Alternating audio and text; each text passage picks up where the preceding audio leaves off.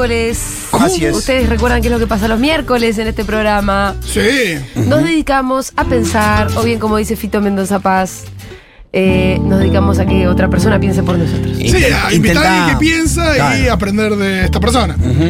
Así que hoy saludamos y le damos la bienvenida a Nahuel Sosa, él es sociólogo, docente, director del Centro de Formación y Pensamiento Genera y también columnista en C5N. ¿Cómo estás, Nahuel? ¿Todo bien? ¿Qué tal, Julia? ¿Cómo estás? Bueno, gracias por estar acá. gracias a ustedes por la invitación. Em, Sabes que, Nahuel, Em, me parece que nos viene muy bien tu visita la semana posterior a, eh, bueno, digamos, la victoria de Lula, pero también, también unos, una buena cantidad de votos que sacó Bolsonaro en Brasil, con un discurso muy autoritario, muy odiante, con una batería de, además, despliegue de fake news y un montón de cosas en las que vos venís pensando, además, eh, hace mucho tiempo antes que, que- que tal vez el atentado a Cristina, donde tal vez lo de los discursos de odio se puso más sobre la mesa, ¿no? Eh, bueno, quienes te seguimos más o menos sabemos que son, no solo vos obviamente, un montón de otros pensadores y filósofos vienen pensando en estos temas, pero bueno, eh, me parece que está como cada vez más palpable, más cerca, ¿no? Y más a la mano de mucha más gente. Esto de que, uy, ojo, se avecina una cosa muy violenta, está muy cerca. Hay muchos, muchos brasileños y brasileñas que votaron a Bolsonaro, eh, habiendo hecho una campaña muy, muy muy contundente también respecto de. y, y muy extrema, ¿no? Eh, respecto a las posiciones de estas nuevas derechas. Sí, después de cuatro años de Bolsonaro, eh, siendo Claro, Bolsonaro siendo también. Bolsonaro, totalmente. Eh, ¿En qué te hace pensar la cantidad de votos que sacó Bolsonaro en Brasil? Bueno, me hace pensar en, como decías vos anteriormente, Mm. que, que no es un fenómeno pasajero, que tenemos que hacernos la idea que los próximos 10, 15 años vamos Sí. a convivir con estos neofascismos, y que el principal problema, creo yo, no es solamente cuántos votos sacan, vos una, una elección obviamente, por lo general lo que más está en los medios es el análisis cuantitativo, ¿no? Que está muy bien que suceda eso. Pero a mí creo que la sociología hoy tiene mucho más que captar el análisis cualitativo, es decir, ¿qué Ajá. está pasando con ese malestar que se agudizó en la pandemia? Porque, por ejemplo, digo, para decirlo de una forma brutal y provocar un poco, mi tía ama a Cristina y vota Sí. al frente de todo y está cada día más facha. Sí. Es decir, y cada día se, por ejemplo, se compró el discurso de que la mano dura es la única solución a los problemas, Sí. o sea, se fue como... Entonces, ¿Pero la sigue amando a Cristina o ya no? Sí. Ah, mira. O sea, quiero decir, me parece que ahí hay algo que es. El problema de estas derechas no es solo cuántos votos sacan, sino cómo impactan en el sentido común. Sí. ¿sí? O sea, cómo te van configurando un tipo de, de Claro. sociedad que yo veo con peligro una categoría que utilizo que es democracia de baja intensidad. O sea, una democracia de baja intensidad es una democracia en la cual funciona el sistema parlamentario, las elecciones, pero sin embargo tenés una sociedad cada vez más autoritaria y cada vez eh, se construyen más prácticas violentas. Claro, ¿no? como solemos decir, todo se va corriendo a la derecha. Incluso vos lo ves en nuestra oposición. Eh, incluso lo si querés lo puedes ver en Lula también, ¿no? Donde para ganar también tuvo que hacer un consenso muy amplio que llegó hasta la, hasta la derecha, hasta el límite de la democracia. Sí, totalmente. Y yo creo que ahí hay algo que la pandemia se ha analizado mucho los impactos que trajo en términos sanitarios y Sí. económicos, pero se analizó poco, o si se analizó no se visibilizó tanto, los impactos que trajo en nuestra forma de vincularnos, es decir, nuestros deseos, en nuestras subjetividades. Las sociedades vivieron momentos de mucha angustia y de mucho miedo social. Y esa angustia y ese miedo quiero que las derechas lograron transformarlo rápidamente en odio, ¿no? Digo, de la emoción del miedo al odio hay, hay como un paso muy, Sí, sí. muy, muy breve, Directo. ¿no? Muy una frontera que se diluye rápidamente. Entonces ahí aparecieron con, con vos, si vos decís, bueno, en la pandemia crecieron los terraplanismos, el discurso anticientífico. ¿Te acuerdas que, eh, que íbamos a salir mejores? Bueno. Realmente tu gremio de filósofos y pensadores, ¿cómo la pifió? Yo también. Así que vamos caros más. Sacó una nota en la política online que en el momento me dijeron esto es muy romántico, pero. Vamos a salir mejores, lo pensamos mucho, porque además también hay una gran paradoja ahí, que es que al final nos salvó el Estado y nos, nos salvó la organización comunitaria. Y sin embargo, A todos. eh, El capitalismo financiero está más vigente que nunca. Sí, y el odio, y el, El fascismo, y el autoritarismo. Y yo creo que ahí. Renovado con nuevo brío, ¿no? Hay que pensar que, que el neoliberalismo no es solo un proyecto económico, es un proyecto cultural profundamente. Es decir, es una filosofía de vida, apela a la vida cotidiana.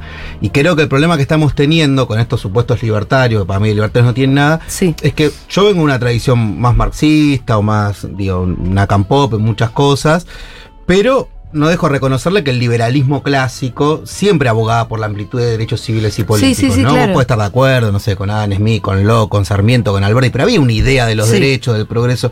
Este nuevo liberalismo es muy curioso, o sea, está en contra de cualquier tipo de amplitud de derechos civiles Claro. y políticos, sea ley de cupo trans, sea ley de de interrupción voluntaria del embarazo, sea ayuda a los sectores populares. Y la versión criolla que nosotros tenemos es una versión que reproduce la lógica civilización o barbarie.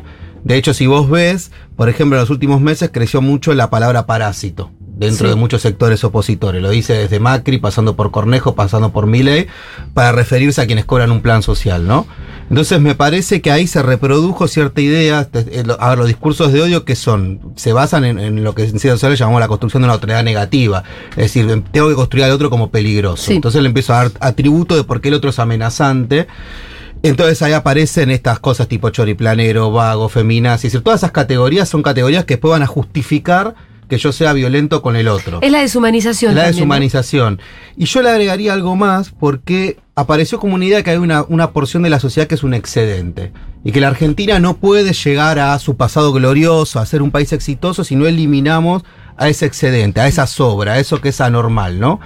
Entonces el problema de esto, que no son discursos abstractos, que después tienen consecuencias concretas. Cuando vos mencionabas eh, lo de la Revolución Federal, ¿no? Que mencionaban, yo ahora estoy haciendo unos estudios recientemente que con mucha preocupación, mira, en Europa vos siempre tuviste en las últimas dos décadas extremas derechas, ¿no? Sí. Pero por general esas extremas derechas iban a las elecciones. Después podían no permitirles participar porque hacían apología, pero iban, había caras visibles, es decir, había un partido. Pero siempre eran más reducidas, más marginales, no formaban tanto parte del no sistema formaban, político. pero por lo menos hay una intención de ir al sistema. Ahora está habiendo nuevos grupos, que liderados sobre todo por lo que se conoce como la generación Z, es decir, quienes nacieron entre 1990 y, el 2010, es decir, pibes entre 3 y 24 años, que ya no está la idea de ir al juego democrático. O sea, la idea es, es un formato más de célula que hace una acción violenta. Este, prenden fuego un linchera, atacan un comercio de inmigrantes, esto lo vimos con AFQD, con Jaime Bridges en, en- en Reino Unido, se, se agrupan mediante juegos online, entonces me parece que tenemos una radicalización en el campo simbólico y del sentido común, pero también una radicalización en las acciones que se van ejerciendo. Sí, totalmente. Bueno, acá lo vemos, eso como decías vos hace un ratito. Sí, y también está esta idea, bueno, que va de la mano de lo que decís, ¿no? De el intento de asesinato a Cristina surge también de la idea de que, que es muy absurda, de que un país sin Cristina es un país mejor para, para alguien, la idea de que sin ella, eh, como si todo se corrigiera, pero entonces eso implica la eliminación. A alguien se le ocurrió ir a eliminarla para que el país esté mejor, en su lógica. Entonces, digo, esto de, de la idea del excedente de estas personas que sobran, Digo, ¿por qué no podría llevar al mismo lugar lo que está diciendo? En el sentido de, bueno, esta gente sobra y está la posibilidad de que, bueno, de que tengan un trabajo y sean, y dejen de ser parásitos, o de que directamente desaparezcan o expulsarlos o lo que sea. Sí, porque el discurso de odio al fin de cuentas es la negación del otro. El otro no es visto como un par en el cual yo le reconozco su existencia. El otro es un no otro, valga la redundancia. O sea, la forma que yo tengo de realizarme es mediante la eliminación del otro. Puede ser una eliminación simbólica, no importa, mediante desacreditarlo. Y sí me parece algo que sí me gustaría dejar una mirada puesta en, en un debate que se dio en el último tiempo, sobre todo con los discursos de odio, que apareció, y yo lo veo con mucha preocupación, una suerte de teoría de los dos demonios ayornada, que plantea esta idea de, bueno, reflexionemos, incluso muchos colegas. Sí, la- Sí, hay que respetar. eh, di- Evo Bonafini también ejerce discurso de odio porque dijo, no, no, no es así. O sea, en los discursos de odio hay un opresor y un oprimido. Y no es lo mismo cuando el odio se ejerce de una posición asimétrica que cuando Sí. no. No es lo mismo en la historia de nuestro país lo que ha hecho el peronismo que lo que ha hecho el antiperonismo. Es decir, el antiperonismo ha ejercido formas violentas que el peronismo no. Y tampoco es lo mismo que una fuerza política, vos hablás del caso de Bolsonaro, se organice en base a los discursos de odio, una fuerza política que no lo hace. A mí lo que me preocupa de Brasil es que podemos ir a un esquema parecido al de 2019 en Bolivia. Vos te acordás que en el 2019 en Bolivia, previo al golpe de Estado de, de Evo, apareció los cortes de ruta, apareció una derecha eh, chamorra, ahí se me fuera el nombre, eh, Del- de la media luna, de, de Beni Pando, muy agresiva. Entonces me preocupa, más allá de lo que dijo ayer Bolsonaro, que en términos sociales el bolsonarismo es una fuerza política que no solo quede en el Parlamento, sino que quede en latente en la calle. Y es que evidentemente lo va, lo va, va a quedar ahí. Em, eh, bueno, em, tenía una idea y se me fue. Suele pasar. que a veces me pasa cuando, cuando se me disparan como. Sí, por ahí estabas pensando en Patricia Bullrich, Eh, no sé. No, no, no, que, pero tenía una. Viste, cuando me pasa seguido, cuando tengo una pregunta muy clara y después se me va. Bueno, ¿cuáles son las características? Porque vos recién hablabas, bueno, para, para empezar un poco a diagramarlo, eh, no es simétrico, ¿no? No es que hay dos odios como los dos demonios. Y hay mucha gente que salió a decir también, a discutir, incluso desde como, si querés, desde la academia y demás. Bueno, che, no hablemos tanto de discursos de odio, que no todos son discursos de odio. Em, ¿Cómo se caracterizan? ¿Qué es lo que sí y qué es lo que no, en definitiva? Bueno, desde mi punto de vista, pa- para dar así algunas definiciones Sí. claras, o sea, los discursos de odio son explicaciones profundamente simplistas y reduccionistas que apelan a sentimientos, creencias o prácticas para atacar a un otro, sea una persona o un grupo social, ¿no? Y estos discursos, por lo general, no necesitan valerse de la verdad, o sea, digo, la verdad en el sentido, no lo digo en el sentido filosófico, digo la, la verdad en el sentido más concreto, si se quiere, como la única verdad es la realidad, bueno, no necesitan eso. Y además son discursos que co- tienen como fin el- el- la anulación del otro y por lo tanto siempre esos discursos se basan en eh, confrontar con cualquier tipo de justicia social o cualquier intento que, que apela a determinada igualdad, ¿no? Pues los discursos de odio son discursos binarios, o sea, siempre hay, hay un ciudadano de primera y otro de segunda, uno que trabaja y otro que es vago, eh, ¿no? O sí, sea, sí, no hay grises, no, no hay, hay grises, por eso te decía, son explicaciones simplistas. Sí. Se apela al odio como, como emoción, pero lo que yo también empiezo a ver como preocupante, como antes en las fuerzas políticas apelar al odio era políticamente incorrecto, ahora se empiezan a dar motivos para que sea legítimo odiar. Claro. Es una cosa que yo apele en canales entre comillas outsider, marginal, Sí. yo te diga, no, mira, mi plataforma de gobierno, como está pasando en partidos como en Austria o en Suiza, se basa en que hay que eliminar a los inmigrantes. O sea, te lo estoy diciendo, te estoy dando motivos para que vos después justifiques haber ejercido algún tipo de agresión sobre esa persona. Y después lo que tenemos que ver es nuestro capítulo criollo. Nosotros somos una sociedad donde nadie es racista, pero existe el racismo criollo. Claro. Entonces, si bien no es al estilo afrodescendiente como puede ser en, en- en- en- en Estados Unidos, más allá de que obviamente la comunidad afrodescendiente es, eh, eh, sufre esto, también sufre esta idea de, cuando yo te decía civilización o barbarie, es ese odio, esa idea del negro se va extendiendo al, al planero, al cuca, al perón, ¿no? empieza a haber como, como una mezcla donde se empiezan a aparecer categorías que son Sí. muy propias nuestras, políticas, ¿no? O sea, esta idea del peroncho negro planero, ¿no? Bueno, eso es algo muy de, de- de nuestro país. En otros países puede estar visto por, por otra situación. Y lo que sí me parece es que en, en estos discursos lo que hay que tener en cuenta es que son discursos y son políticas de, de odio y que el problema, esto es como la brasa que hace, que hace el fuego. El problema es que se empiezan a naturalizar en la vida cotidiana. Ujú. Pero yo te decía, pues, corremos el riesgo, más allá de que en América Latina en el siglo XXI hubo, hubo cinco golpes de Estado, de nuevo tipo, pero desde mi punto de vista son golpes de Estado, corremos el riesgo de ir a una democracia de baja intensidad. Me parece importante lo que decís de caracterizar el odio criollo como eh, entender también cuáles son las singularidades de nuestros odios, ¿viste? Porque me- un montón de veces, y vos lo debes haber seguido, ¿no? Como que en las ciencias sociales hay como falsas importaciones de, de- de categorías que son, por ejemplo, ya, qué sé yo, acá yo vi que se usó un montón lo de apropiación cultural y uno decía, pero ¿qué, qué, qué estamos importando unas categorías que por ahí quedan muy torpemente, ¿no? Como aplicadas acá quedan mal. Eh, hay, hay una proliferación, me parece, como también de. O, o vectores que hacen que el odio se multiplique a mucha velocidad, que son las fake news. Lo vemos, no sé si tanto en Argentina como más, seguramente más en Brasil, es una herramienta que Bolsonaro usó muchísimo en su campaña. Acá lo vemos más tímidamente o más sofisticadamente, porque no sé si son las fake news tal cual las ves allá. ¿Cómo, cómo ves que, que funciona eso acá y cuáles son las diferencias? No, totalmente. A ver, el mayor, el mayor éxito de un odiador es que su víctima también odie, ¿no? Sí. Entonces, y por lo tanto que el odio se multiplica en la medida que se va reproduciendo. Y nosotros estamos en una etapa en la cual el modo de acumulación del capital también es un capitalismo digital. Quiero decir, el capitalismo históricamente, si vos vas hoy con una tarjeta, no sé, a tu supermercado, ¿cómo se valoriza el capital? Porque compras el producto, que sería la parte más tradicional, por la tarjeta de crédito, que sería el capitalismo financiero, y ahora también porque se quedan con tus datos, ¿no? Entonces esos datos en un capitalismo digital que está, como vos sabes, profundamente concentrado en cinco corporaciones, Amazon, digo, Facebook, lo que hace es que esos discursos de odio van alimentados de la antipolítica y la fake news. Hace poco salió una, un trabajo que habían hecho un estudio en Harvard, convengamos que Harvard no es ni peronista, ni kirchnerista, ni de izquierda, en la cual ya a nivel mundial son más las, las noticias falsas que se consumen que las noticias ¿En verdaderas. serio? Sí, y la tendencia es que esto va a crecer. Entonces, vos citaste el, el ejemplo de Bolsonaro, que es verdad, Sí. Bolsonaro fue uno de los pioneros, si ustedes se acuerdan, eh, de usar los grupos WhatsApp Claro. cuando ponían la remera como que era un militante del Petel que lo había acuchillado, ¿no? Sí.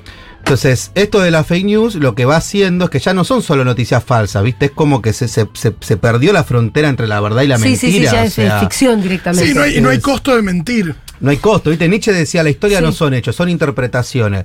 Bueno, pero esto es peor, porque ya ni siquiera son interpretaciones de los hechos, porque ese propio hecho No está adulterado. ¿me entendés? No importan los hechos, pero eso por ahí lo vemos, eh, existe más circulando en grupo de WhatsApp que en los noticieros. Por más que nosotros miremos con muchísimo, eh, muchísimas críticas a los medios hegemónicos por el discurso que bajan, porque también los vemos que mienten, pero no mienten igual que, que en WhatsApp. Por ahí hay algo que yo me lo estoy perdiendo. No, y aparte existe el efecto burbuja. El efecto burbuja es que vos solo te relacionas en Instagram o en Facebook con las personas que piensan más o menos igual que vos. Y cuando viene alguien que piensa distinto, la lógica sería eh, eliminarlo, ¿no?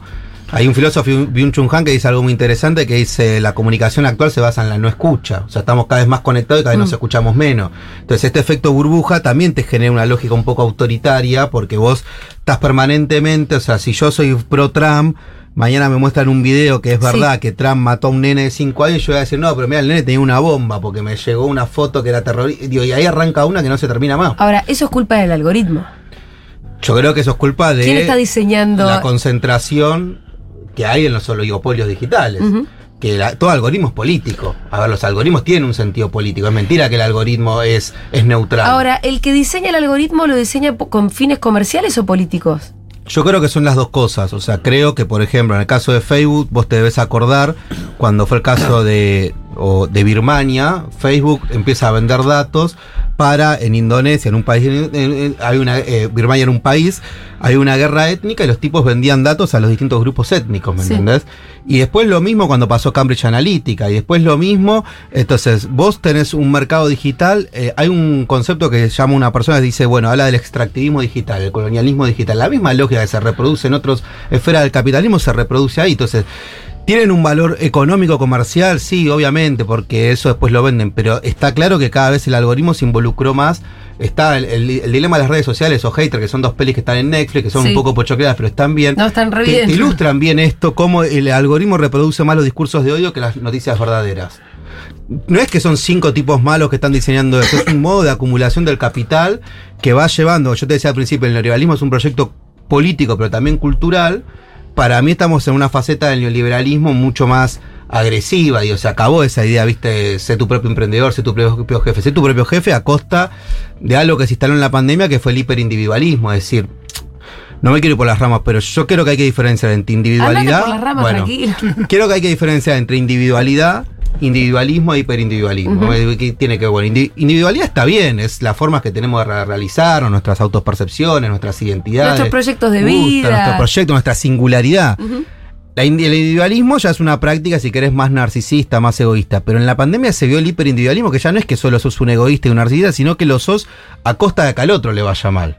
¿Me entendés? Esta idea de, ¿te acordás cuando era la ley de la Sí. infectadura? Yo no me vacuno. No me- bueno, se instaló una cosa donde te realizás.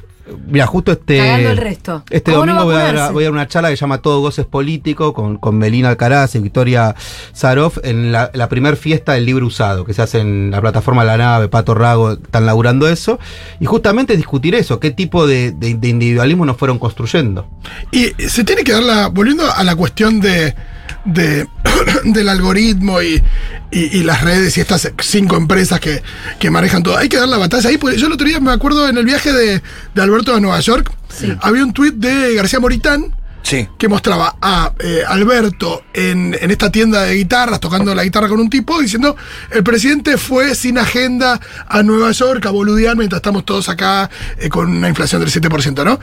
Y me puse a ver la agenda del presidente ahí, y el presidente había estado con eh, la directora del FMI, había estado en la ONU, había dado un discurso en la ONU y había estado con Macron y con varios reunidos. O sea, había tenido agenda. Podía discutir cualquier, cosa menos que no había tenido agenda en Claro. ese viaje. Y digo, bueno, ¿qué tendría que haber sucedido? Que presidencia comunicara a todo el mundo y a ese eh, y a esos perfiles específicos a través de las redes sociales que el presidente tuvo esa agenda, eh, digo, válida en, y legítima en Nueva York para contrarrestar ese tipo de fake news? ¿O para ante- anticiparte a eso? No, es buena la pregunta que haces, pues yo no, no creo que se trate de contrarrestar. Julia antes decía, bueno, pongamos el eje cuál sea la versión criolla. A mí me parece muy interesante eso, porque yo creo y comparto con vos que falta mucho más, más que reproducir los papers europeos, que está muy bien, animarnos a producir categorías Sí. propias para entender fenómenos que son propios de América Latina. Pensarnos y de a nosotros como somos. Sí, digo, acá existen fenómenos propios, existe el peronismo, existe el kirchnerismo, existe el rol de Cristina, existe el rol de, de lo que fue el legado de Néstor, es decir, muchas cosas que son propias para entender procesos de emancipación. Y esto me parece clave, ¿por qué? Porque, bueno, Aventura dos Santos hablaba de esta idea. Si no terminamos reproduciendo una práctica colonial también en el pensamiento. Claro, claro. ¿no? Y que incluso pensando que es emancipadora, sigue siendo colonial. siendo, sigue siendo absolutamente Sí. colonial. Por lo tanto, vamos a tratar de la pregunta que hacía él, llevarlo acá, versión criolla, ¿no? Sí. Que para mí es muy interesante. ¿Por qué? Porque yo qué creo. Creo que por un lado, por ejemplo, de mi punto de vista, más que eh, discutir una ley de discursos de odio, lo que tendríamos que hacer es restablecer la ley de medios de comunicación. Mm. O algo parecido, o sea, ¿por qué? Porque ¿cómo contrarrestas esto? Bueno, desconcentrando. Claro. O sea, si hay monopolio, esa, esa fake news o esa, o esa mirada, muy difícil contrarrestarla. Pero, pero perdón, ¿a ¿a vos te parece que las fake news circulan también en los medios hegemónicos? Sí, totalmente. Bueno, sabemos que mienten. Que Clarín miente, ya lo dijo un gran político hace no mucho tiempo. Pero estamos, pero hablando por ahí de las fake news estas que circulan, que son más falopa, ¿viste? Que circulan más en los grupos de WhatsApp, en los grupos de Telegram, en Sí, Twitter. no son tan obvios. es que para eso tenés que tener soberanía digital. Bueno, O sea, ahí abrimos que tenemos otro con el capitalismo digital es que hace, yo te decía, extractivismo digital, colonialismo digital. ¿Qué significa esto? Que todos los talentos que vos tenés de pibes que arman aplicaciones, se los llevan por dos mangos las corporaciones digitales, Sí. o sea, capturan el, el conocimiento, o sea, el monopolio intelectual que es capturar el conocimiento, patentes, un montón de cosas que produce. O sea, esto no es como te plantea Steve Jobs que estaba en un garage el tipo hay una, una idea. Acá hay algo que se llama I más D más I, que es investigación, desarrollo más innovación. O sea, las creaciones digitales se hacen en la medida que hay inversión. Sí, y enseguida hay alguien que se la va a comprar. Bueno, entonces, Un- ¿cómo revertís eso? Bueno, ahora, por ejemplo, hay un proyecto que se llama Tecnotecas, que es muy interesante porque muchos de los pibes que son muy talentosos programando, etcétera, no. capaz que no tienen el estudio completo en términos del el- el título universitario de 5 o 6 años. Pero acá es una propuesta que es Tecnoteca, que es que lo puedan tener con re- recuperar esa idea de saber popular. Lo que te quiero decir es, contrarrestás en la medida que recuperes soberanía digital, que vos puedas desmonopolizar las corporaciones digitales, que los talentos que vos tengas en materia digitales se queden en el país. Nuestro país afortunadamente tiene un sistema científico muy importante, que no es menor, es uno de los mejores de América Latina. Entonces me parece que esto, eh, el Estado vuelve a tener cierta cierta incidencia, ¿no? Porque yo creo que ah, ¿viste? hay que romper un poco esta lógica que incluso la reproducimos muy liberal de que por un lado está el Estado y por otro lado la sociedad civil. Eso no es así. O sea, esa frontera es muy porosa. Hace poco se ve una entrevista muy interesante a García Linera donde hablaba, ojo, que, que el Estado, ya hoy como está concebido en los países periféricos, es un Estado que necesariamente involucra al conjunto de la sociedad civil. Eh, ahora suena bastante utópico igual también, te lo digo bien Sí, igual. sí, la soberanía digital cuando uno piensa en el nivel de globalización que, o sea, vos lo decías hace un rato, son cinco empresas, o menos todavía. ¿no? O sea, ¿quién no va a tener Instagram? Instagram además es de Facebook, que además también tiene WhatsApp. O sea, eh, ¿cómo haces para, desde nuestros espacios, romper un poco con esas lógicas?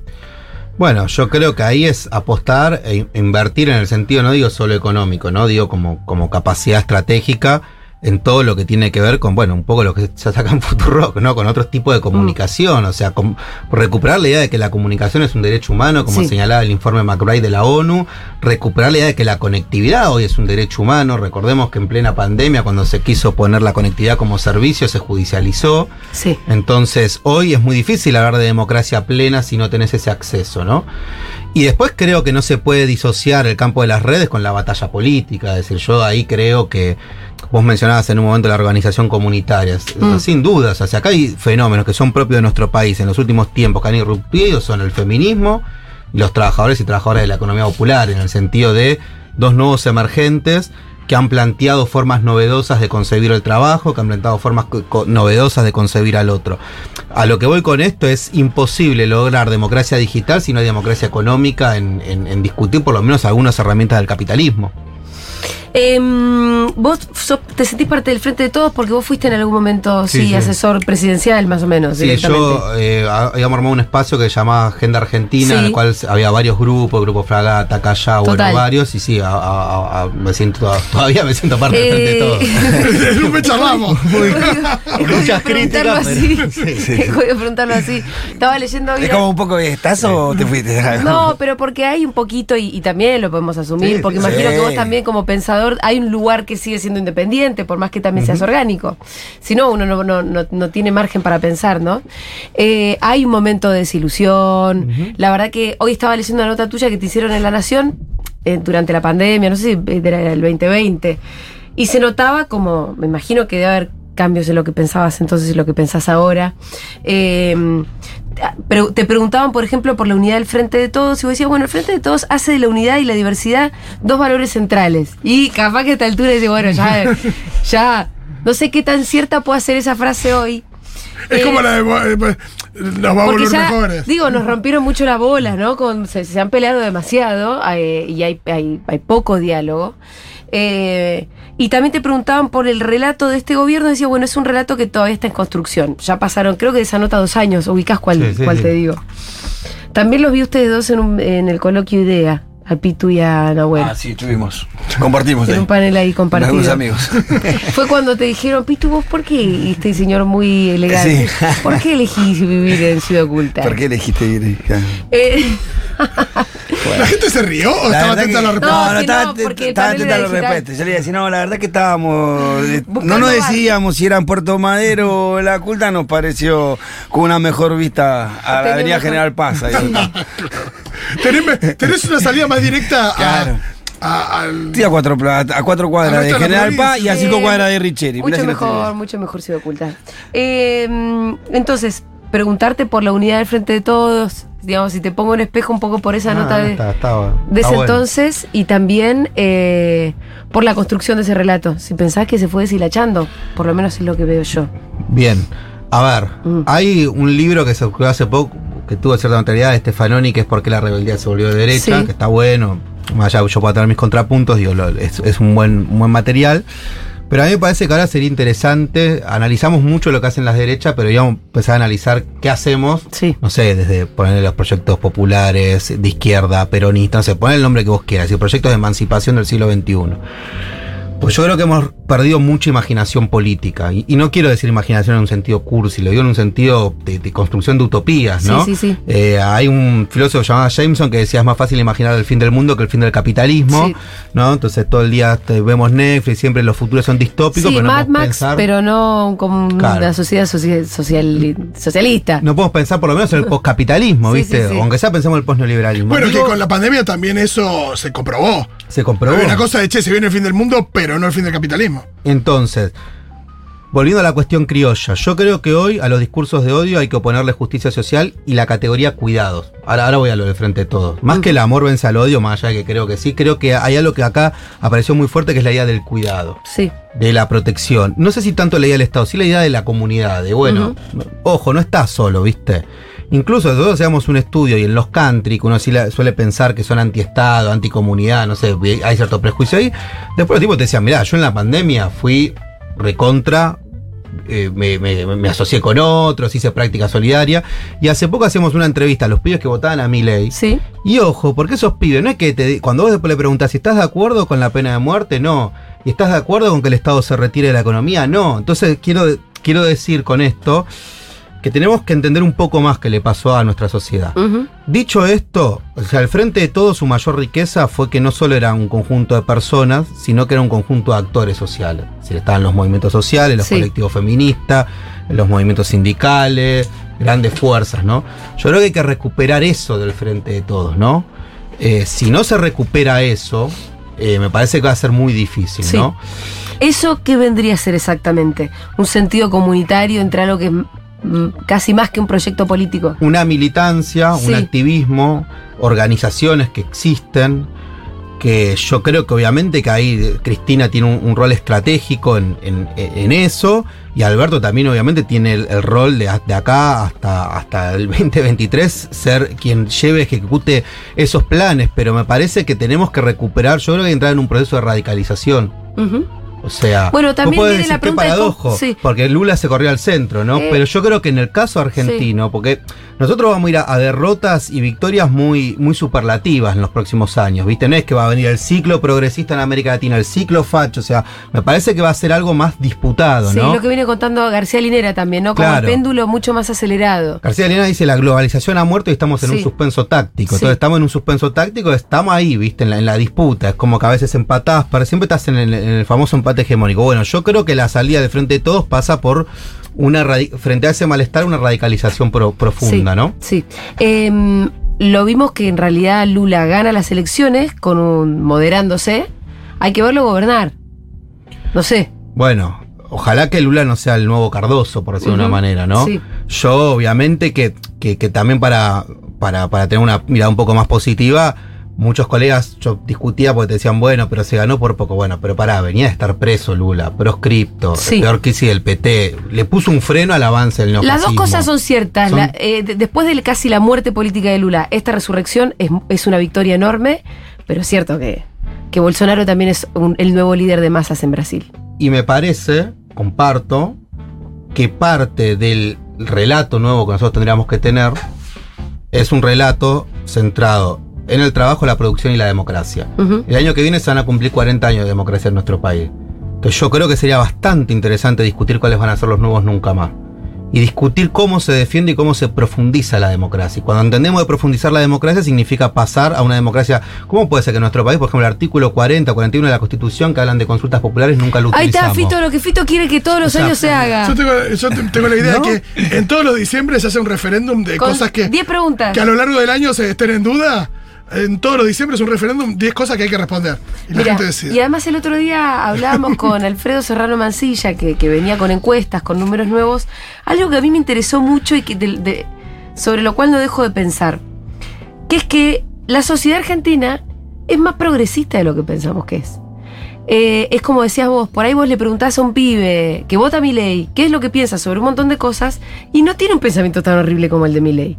Al mismo tiempo podría ser mucho mejor representado por fuerzas progresistas, pero no encuentra representación ahí.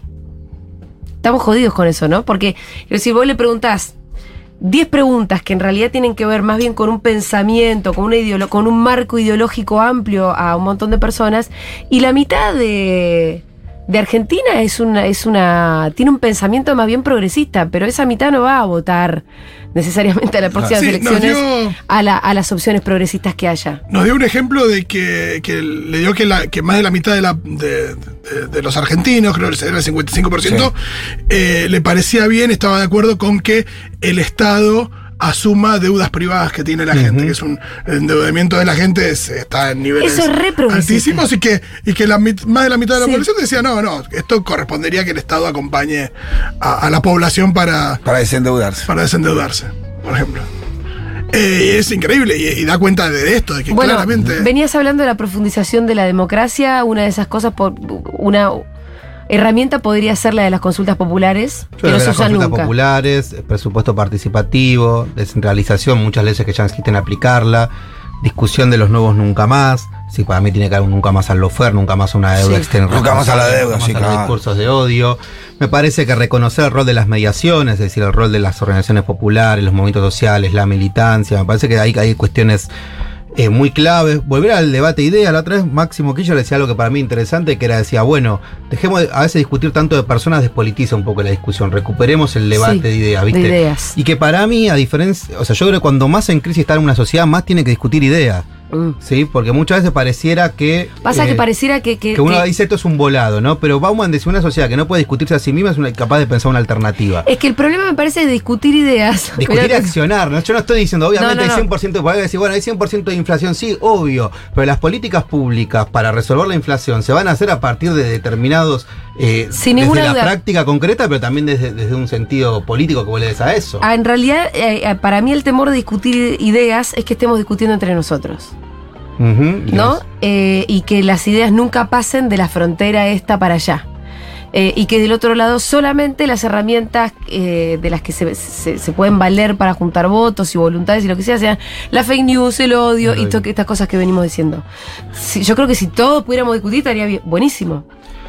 No Bueno. pareciera que hay mucho de vuelta, ¿viste? Que yo creo que para hacer algunas acciones radicales tenemos que construir Mm. lo que comúnmente llamamos como la batalla cultural o la disputa de la ciudad. A ver, si nosotros queremos desmonopolizar las cinco empresas de alimentos que definen si los argentinos comen a qué precio, bueno, tenemos que construir, más allá de que hay una responsabilidad central del gobierno, Sí. pero tenemos que construir las disputas para que cuando esas narrativas se hagan, después haya, haya una banca popular que permita entrar en un proceso distinto. Porque Me también vos me sí. decías Lula, pero Lula también se corre al centro, porque la sociedad se fue corriendo al centro en parte. Sí, claro. Entonces, me parece que ahí hay un diálogo que tenemos que volver a reactivar mecanismos de participación o de militancia que pongan la vara un poco más alta. Me recordás a que pa- para mí uno de los momentos más eh, frustrantes eh, de- de- del Frente de Todos fue la marcha atrás con Vicentín. Sí, porque ahí instaló el posibilismo. Yo Mm. creo que hay dos grandes tragedias para cualquier construcción política, el posibilismo y el voluntarismo. O sea, el, el posibilismo en el sentido de, de esto se puede hasta acá, la correlación. Y también la idea del voluntarismo, que cuando vos pensás que solo por la voluntad podés, si no construís una organización con, con- con un sentido más estratégico de algunas cuestiones, ¿viste? Fue como decir, ah, bueno, hagamos esto. Ah, no, era un poco difícil. Mejor no. Sí, comparto. ¿no? Yo creo que de la misma manera que, que el Frente de Todos, si vos me dijeras, bueno, una de las principales cosas para recuperar, yo reivindico mucho lo que se hizo en la pandemia. Sí. Sea, reivindico totalmente, pero no solo desde las medidas sanitarias. De, ahí tomaste una definición de filosofía política de cómo entendés la vida, básicamente. O sea, de, bueno, acá la, la- lo central pasa a ser la salud pública, el Estado, el cuidado. Y creo que eso después no tuvo ese correlato, porque aparte hay que decirlo, en ese momento hubo que luchar contra una oposición que fue muy agresiva, y me parece que esa misma tenacidad habría que tenerla con Vicentín, porque Vicentín es, es emblemático porque te supone discutir algo que es propio de, de- de nuestro país, que es la concentración de la gran burguesía terrateniente. Sí, y también podrías dar una disputa sobre el precio de los alimentos, como para ser bien concretos también, ¿no? Porque yo creo Porque que... además de lo simbólico estaba lo otro. Sí, sí, es la idea y la práctica. Y hoy yo te decía, es democracia, pero también discutir trabajo y, y producción. O sea, yo creo que tenemos que discutir, a ver, tenemos que, que recuperar la idea de futuro, ¿viste? No puede ser que el futuro sea la incertidumbre, como te Sí. plantean las usinas neoliberales. Eso es una lógica que supone que vos te adaptás o no te adaptás, por lo tanto hay éxito y fracaso. Yo creo que el futuro es un derecho. Entonces, si el futuro es un derecho, tenemos que recuperar un Estado que planifique ese Sí. futuro. ¿Cuáles son las áreas estratégicas de nuestro país? ¿Va a ser el litio? ¿Va a ser vaca muerta? ¿Va a ser el gasoducto? Es decir, ¿dónde son las cuestiones centrales? ¿Cuál es? Argentina tiene una desigualdad de mala distributiva, la, de la desigualdad territorial, volviendo a las cuestiones que son propias de nuestro país. Es un país profundamente unitario y porteñocéntrico. Ujú. Entonces, te quiero decir con esto que es imposible resolver la inflación, que es lo más cotidiano, si no tenemos un marco de idea, una participación y medidas concretas que permitan desmonopolizar.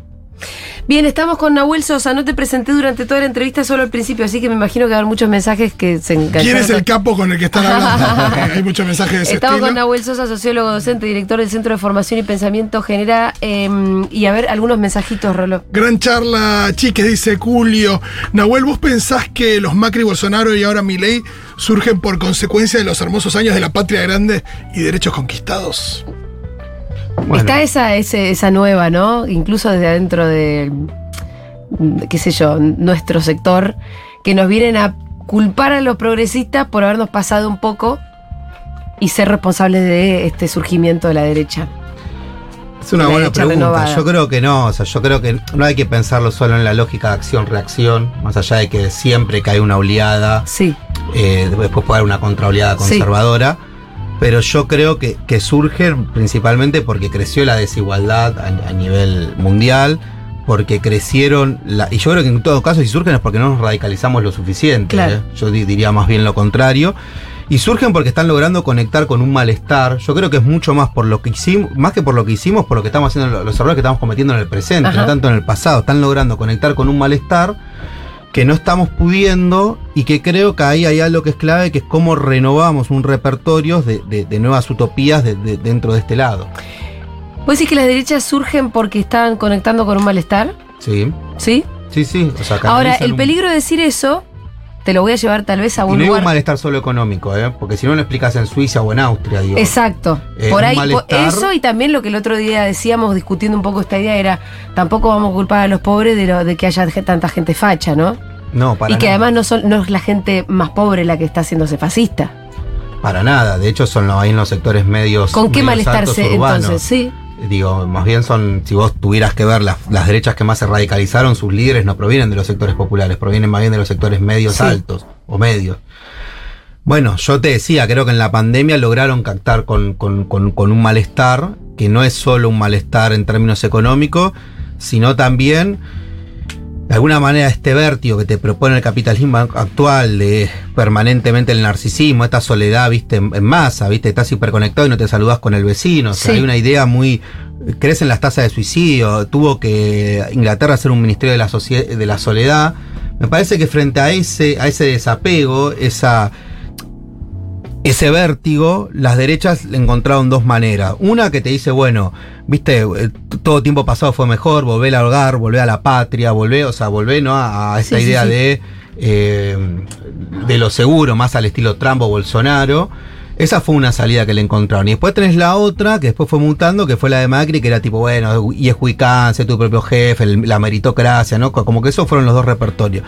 Pero ambos repertorios lo- lograban conectar con, con, con- con determinadas demandas que están pasando en nuestras sociedades, ¿viste? Laclau decía algo, el, el pensador Laclau, que es, bueno, la construcción de pueblos es el acto político por excelencia. Porque decían, esa construcción de pueblos cuando se logran, lo, lo hago de forma muy breve, sintetizar muchas demandas que están insatisfechas. A ver, no me quiero ir por las ramas, pero para que se entienda el concepto. Viste que en el siglo XX era muy común que vos decías, bueno, hay luchas de primera y luchas de segunda. No, entonces no sé, la lucha de la jornada de ocho horas era una lucha de primera. Y la lucha del medio ambiente estaba visto como una lucha periférica, estoy dando el siglo XX. Sí. Eso cambió mucho en el siglo XXI, ¿no? O sea, cada grupo autopercibe su lucha como de primera, ¿no? O sea, me parece que no hay eso. Entonces vos siempre tenés que buscar cuál es el hilo conductor que va, que va juntando Y que las conecta esas, todas. esas demandas y las conectas, ¿no?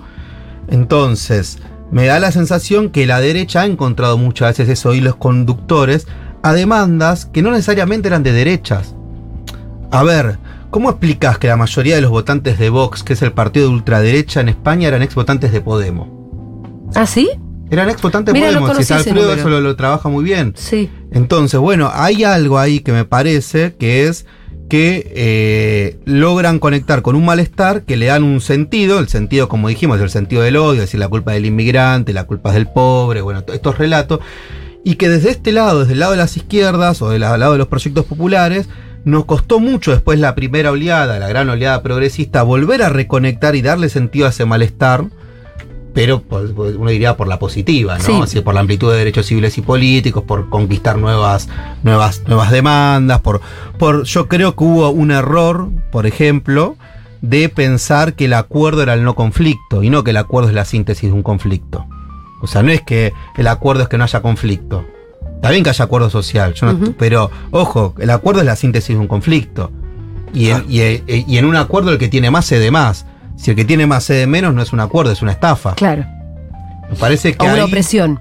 que ahí hay algo que esto lo señala bien Íñigo Orejón, que también es difícil cuando las sociedades quieren volver a, a retornar a ciertas calmas después de picos de movilización. Nos cuesta mucho a, los- a- a quienes nos inscribimos en un campo emancipador o militante, porque la sociedad te quiere retornar a cierta calma, si que a cierto orden, de, luego de un pico de movilización. Ahora digo, esto pasó hasta en Cuba, digo, no es lo mismo Sí. la Cuba de los 70 que la Cuba de los 80, o sea, las, las sociedades... Y me parece que ahí, mm, te- igual para como cuestión positiva, yo creo que estamos a tiempo de revertir esta situación. Creo que estamos a tiempo. Creo que no todas las juventudes es lo que grafica mi ley. Creo que, por ejemplo, vos vas a la pandemia y el rol de las juventudes en materia de política de cuidado, los enfermeros todos son sub 30, eh, la mayoría de los delivery, o sea, el rol que hicieron de, la teoría, hoy se cuida más a, la gente adulta que a los niños. Eso es muy loco, cómo cambió nuestra sociedad. El siglo XX el cuidado era siempre a los niños, ahora es a la gente adulta. Entonces, con esto que te quiero decir, volviendo a lo que decíamos antes, ojo que la Argentina es un país muy politizado, o sea, los prime time son de política, la democracia sigue siendo un sistema que está bien valorado. Sí. En, en otros países vos haces encuesta y más bien lo que te da es indiferencia. Ajá.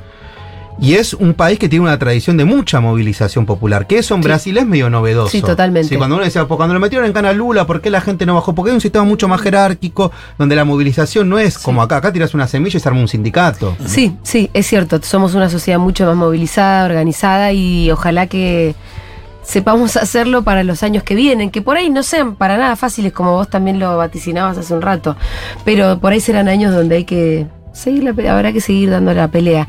Estuvo Nahuel Sosa en Seguro La Habana, muchas gracias por haber Gracias venido. Nahuel. Eh, así que nos veremos pronto.